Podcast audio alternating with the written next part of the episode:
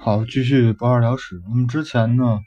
嗯，讲这个古典文明对于这个 欧亚大陆的一体化的影响。嗯，之前上半册呢讲的是这个关古典，就是古希腊的这个文化对于啊人类的一个就是欧亚大陆的一个影响。然后啊，它主要的是一个是对亚历山大大帝的影响。然后呢，它随着亚历山大的这个军队，然后呢，像嗯。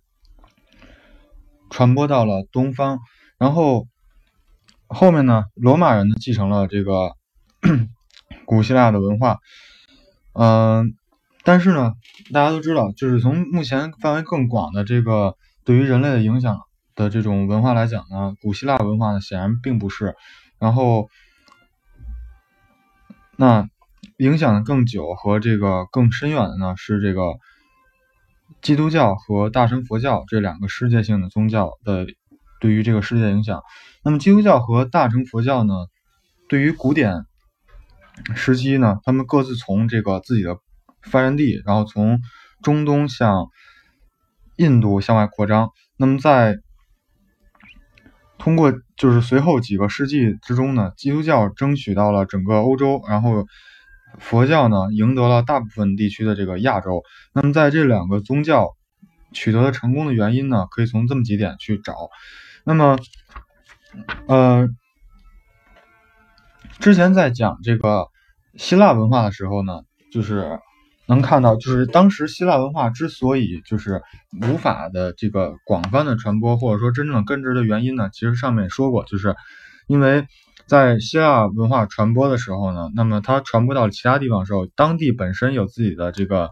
啊神灵，或者说有自己的一个文化语言，那么就很难进入。但是这个希腊这个就是大乘佛教和嗯基督教，那它就它几个共同点，首先呢，它注重于灵魂的拯救，然后呢许诺了这个来世可以获得。永恒的幸福，或者就是去天堂。那么另一方面呢，他坚持平等的主义，就是他他的这个大门向所有人敞开。那么这块儿就不像之前，就是比方说这个村或者说这样一个民族信一个什么样的这个图腾或者说神灵。那么首先来讲的话，就是外族人呢就不太可能去去这个接受这个。而且呢，他们也很不太愿意去接受其他民族来信仰这个神灵，但是因为这个基督教和大乘佛教这样的一种教义在里面呢，那么它相当于是打破了，在一定程度上打破了民族、啊、地域还有这个性别之间的一个差异，嗯。那么第三个特点就是说，都强调很高的一个道德的准则。那么强调要灵魂得救，就必须要遵循一些准则。那么这些要求呢，就再加上有效的一个组织，那么使两大宗教呢，对这个虔诚的信徒来讲呢，是这种影响是非常大的。那么，那么这些特点在古典时期呢，这个后面的几个。世纪里是非常吸引人的，就是在这个公元前三百年到五百年这段，就是公元三百年到五百年这段时间。那么在这几个世纪里呢，社会动首先是社会动荡，道德混乱，尤其是在大城市，那么情况呢更为如此。那那在呃在这个时间点呢，嗯，罗马那块内部呢是有一个内乱在里面，然后。在中国呢，是当时应该是处在就是三国和这个五胡乱华的这个这段时间。那么这段时间呢，这个中国这个整个社会呢也是非常动荡的。那么所以在这种情况下呢，就是城市里许多人呢感到无家可归，然后漂泊无定。那么对这些人，那么就是一种更为广泛的、更为这种呃。或者说叫高尚的这么一种交易呢，那么提供了安慰、保护和指导。那么，就比方说当时这个就是有这样的问题，就是说真理是什么？那么就表达出了这个当时时代的一种绝望情绪。那么宗教呢就给予了回答。所以说早最早皈依基督教的，都是一些地位低贱，然后无无所皈依的人。那么这也也相当于这块看出来，就是说，虽然它是一种偶然的情况，但是呢，它这种背后呢存在一些必然的东西。那么大乘佛教的胜利呢，它在于就是汉朝崩溃之后呢，全国处于混乱的阶段。那么人世间呢，一些问题似乎也找不到答案去取得。那么之前讲过，就是说，首先汉朝崩溃之后呢，是三国的一个乱世，然后呢是东晋和西晋。那么其虽然说它产就是建成了一个这样的一个呃中央集权，但是呢，首先大家看东晋、西晋，那其实这中间就会有乱。然后在这个西。西晋的末末年的这个五胡乱华时期，后面的五代十国呢之间持续了五百年的一个混乱的阶段，就是军阀，就是尤其是大家感兴趣可以查一下五胡乱华这段历史，是非常的残酷、非常的血腥的一段历史。然后实际上呢，那么基督教和大乘佛教在这些令人满意的特点中呢，正是那个时候时代需要。那么这块就是一个必要性，也就是说它为什么一定的会这个。最后成为一种主流。那么在，那么现在呢，来讲一讲它的这个溯源的东西。那么，基督教赖以发生的是犹太教。那么后来呢，它相当于是这个就是大乘大乘佛教呢，是由这个呃印度教这个分裂出来的。那么这那么犹太教呢，是公元前大约。十二世纪的时候，就是奉崇奉耶和华和这个为神的这个犹太人的一种地方性的宗教。那就像我是耶和华，我的我是耶和华，我你的上帝。那么你应该崇拜上帝，而不是崇拜别的神。那么这是耶和华十诫中的第一条。那这条意义呢，很明显就是说，首先来讲，他说耶和华不是这个世界上唯一的神，而是说他是。雅各的后代的唯一的神，雅各的后代呢，就是指的是以色列人，那么也就是犹太人。那么在这一时期呢，啊，犹太教的信仰呢，与其说是这种神秘超凡的，不如说是一种社会的，然后注重道德的。那么用犹太先知的话来说呢，耶和华对这种仪式和祭品是不在乎的，他更关心的是追求正义，然后，呃，援救。被迫者，然后认识生父不明的人，以及这种啊为寡妇辩论，你看都可以看出来这种有道德性在里面。那么，那其实呢这块可以看出来，就是说跟佛教，包括跟后面的基督教都是有一些共同点的。那么，但是呢，从公元前六世纪的时候，犹太教徒在波斯人和其他的一些统治者的宗教影响下，改变了自己的宗教观点。那么。此外呢，他们也受到了这种许多阿拉伯，就是巴基斯坦以外地方的犹太人的一种影响。那么，呃，相当于就是说，它是就是吸纳了一部分这个希腊文化的熏陶。那么，因此呢，就是 犹太教呢，就逐渐的吸收了这个关于有关来世的一种观念。那么，顺从上帝的意志就可以升天堂，然后呢，获得永恒的幸福。反之呢，就堕入地狱，然后遭到永久的一种惩罚。那么，这是一种来源。那么，但是一开始的时候，基督教对世界各地的这种啊持不同宗教人群呢，并没有直接的吸引力，就是对其他的一种信仰、其他的民族没有吸引力。但但是在耶稣生前和他死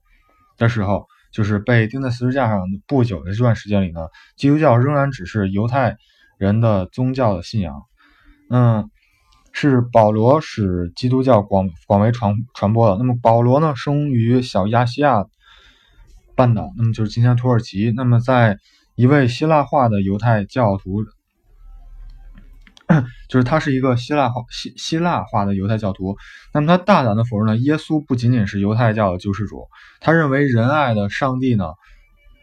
差遣他唯一的儿子耶稣来到人间，是为了替全人类赎罪。那么因此呢，犹太教不再是不是基督教不再是犹太教的一个教派，而是发展成了一个新的宗教。那么就是说，它既可以是犹太教的，也可以是非犹太教，就是非犹太人信仰的一个宗教。那么到后来呢，就是罗马帝国千万人的一，就是说把它列为一个国教。那么因此呢，尽管这一新宗教遭到官方的迫害，就是在当时的时候。遭到官方的迫害，就是遭到罗马的一个迫害，但是呢，它仍然稳步的发展起来。那么，公元三百一十三年的时候，基督教因为这个罗马皇帝君士坦丁公布了这个米兰敕令以后呢，而得到宽恕。然后，一九一四三百九十三三百九十九年的时候，罗马帝国呢接受了这个呃基督教为国教。那么，罗马帝国崩溃后呢，呃，基督教由传教士在六百年至八百年，啊，这个罗马帝国呢指的是这个西罗马帝国，然后基督教由传教士在六百年至八百年间呢传播到这个英格兰和日耳曼的这个民族，然后呢在八百年至一千一百年的时候呢传播到斯堪的维尼亚。和这个斯拉夫民族中，斯堪的维尼亚半岛呢是这个就今天的芬兰、瑞典、挪威这个这块地方。那么以后呢，随着这个欧洲的扩张，又由传教士和移民传播到世界各地。那这块呢是基督教的一个情况。那佛教的发展呢，同基督教是大体相同的。那那就是说，它是在这种印度人。因为印度人这个印度教中呢，对于这个种姓的一个啊一种不公平，像这个婆罗门的祭司阶级，然后呢剥削剥削这些低种族、低种姓的这种，就是然后佛教的创始人呢，悉达多乔达摩悉达多呢，他原属于释迦族，就是是这种贵族出身，嗯，因对自己的这种周围见到种种不幸感到。苦恼而舍弃了优越的一种环境，然后呢四处漂泊苦行，那么最终呢他嗯彻悟了，那么也就被后来就是说相当于是觉悟了。那关于这个就是佛教的一些东西呢，除了看一些佛经或者说一些这种就是后面的这个佛教徒写的文章以外呢，可以去看一下嗯一个日一个德国作家。就是塞黑写的这个《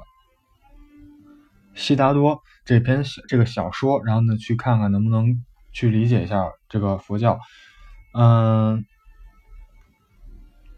然后关于这个种这个种姓，就是什么叉基利佛婆罗门这块呢，大家想了解一下，可以看一下，就是在先就是最近一段时间，在这个腾讯视频上，然后嗯，有一个印度电影，就是像什么小萝莉和和这个。我忘了名字，就在大概讲的就是说这个，嗯，一个小一个小女孩，然后呢是巴基斯坦人，然后，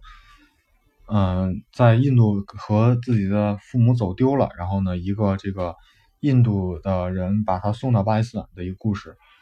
嗯，在腾讯视频应该是就是在电影那一块呢应该会有推荐，然后佛教的一个核心的四大理论，嗯。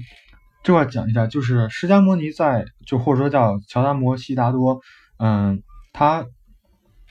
彻悟了以后呢，他只他说了一句话，就是说我所彻悟的东西呢，是非常的这种，嗯，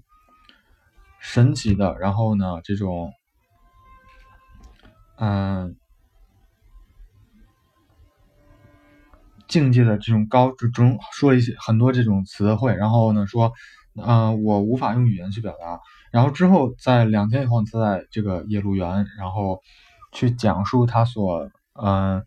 彻悟的东西。然后就是两个主要的思想，一个是四谛，一个是八正道。那么四谛呢，就是苦集灭道。苦呢，就是说人生是苦的，人生必苦是必然的。然后集就是说苦的这个根源在于欲望。灭呢，就是说，只有消灭一切的欲望了，才能消灭苦因，就是才能消灭苦，去这种断绝苦。那么道呢，就是说，要做到这一切呢，必须要通过八正道。那么八正道呢，就是正见、正智、正语、正业、正命、正精进、正念、正定。然后呢，以涅盘为一个最终目的。那么涅盘呢，其实就是一种正觉，就是说这种啊。受到一种非常高的一种启示，叫正觉，就是说在英语里的正觉是 enlight，就是这种启发、启示的意思。那么就是这种无为啊、灭迹。然后其实佛陀最开始呢，也不是说要要建立一个新的宗教，那么它其实是这种啊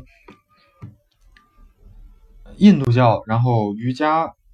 这个分支的一种发展。那么，但是在这个佛陀死以后呢，他弟子呢广去去传播他的教义的时候呢，然后并建立了一个对，就是说去建立了一些团体和寺院，然后呢，这些团体呢。理想是通过这种苦修身心呢，就能达到神秘的这种涅槃境界。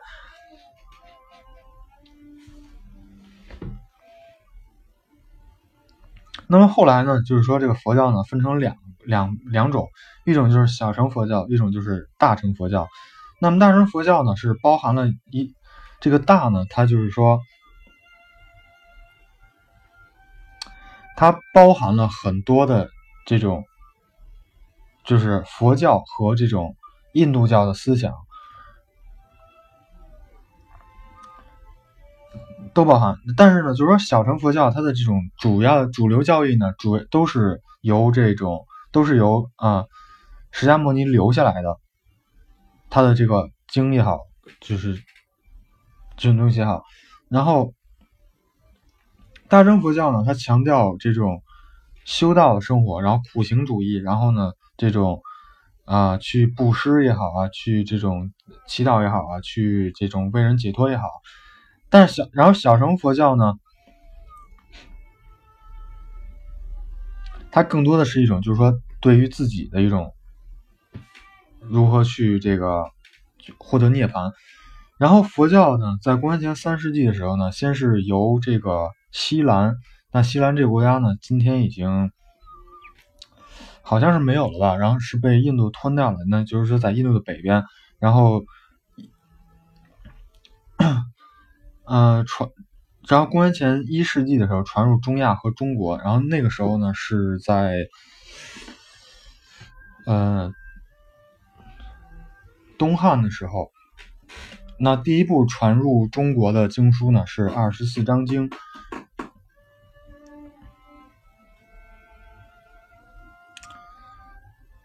那这块呢，它主要是靠这个，就是说丝绸之路，然后商人，嗯，那么在这个公元前公元四世纪的时候呢，那么中国的西北部百分之九十的居民呢都信奉佛教，那么这块看出来这个佛教的传播一种成功。然后到六世纪的时候呢，中国南部的居民呢也跟着信奉了，那么接着呢。佛教呢，又从中国进一步传播到其他地方，就是传播到朝鲜啊，传播到呃日本，然后像远东地区啊，还有东南亚地区。那这是在公元前六世纪的时候。那么，嗯，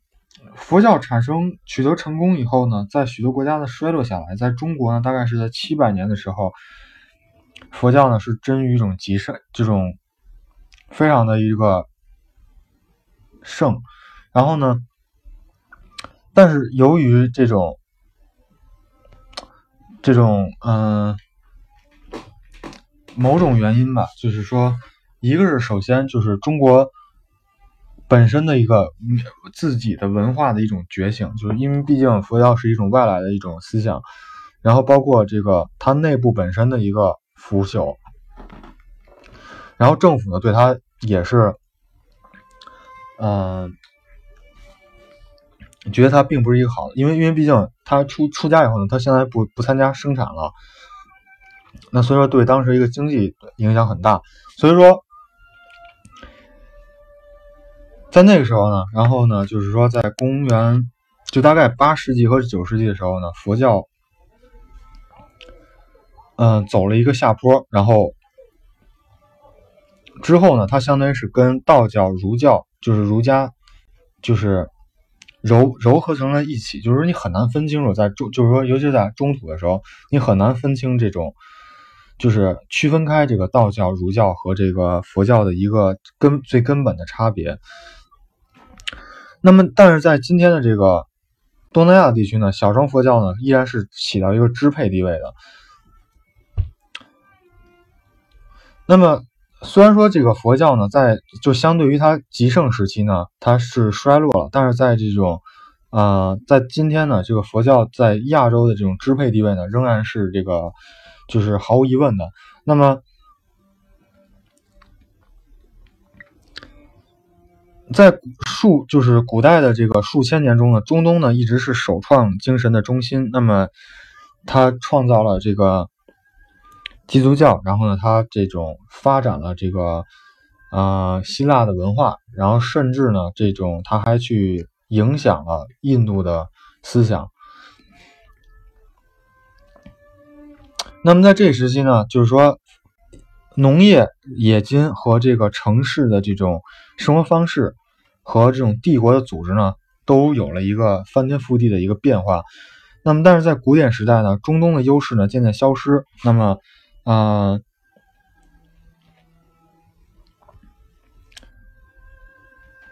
那么当然，这是因为随着这种啊波斯帝国的一个衰落，然后以及这种嗯。这种穆斯林的一个崛起，然后呢是那么，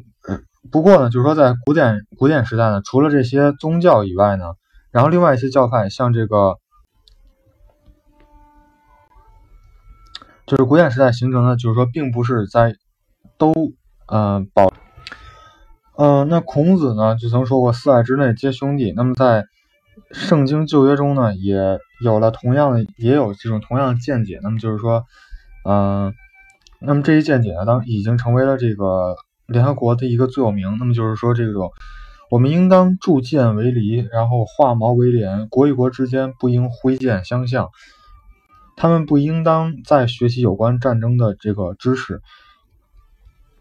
那也就是说，其实这些伟大宗教呢，他们都有一个共同意义，就是在这种一一九八六年的时候，嗯。教皇保罗二世呢，就主持了这个世界和平祈祷日，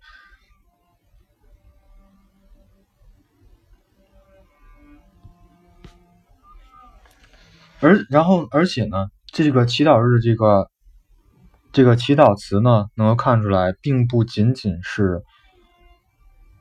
就是教皇他相当是天主教的这个领袖嘛，但是他的祈祷词呢，是有包含了佛教、基督教。犹太教这种万物有灵和这个美洲印第安人的这种呃教义在里面。然后今天先到这里，然后古典的这个一体化呢，终于讲完了。那么后面呢，继续讲的是这个啊中世纪哲学及其部分。然后本期的文案呢，可以在公众号上获得。好，谢谢大家。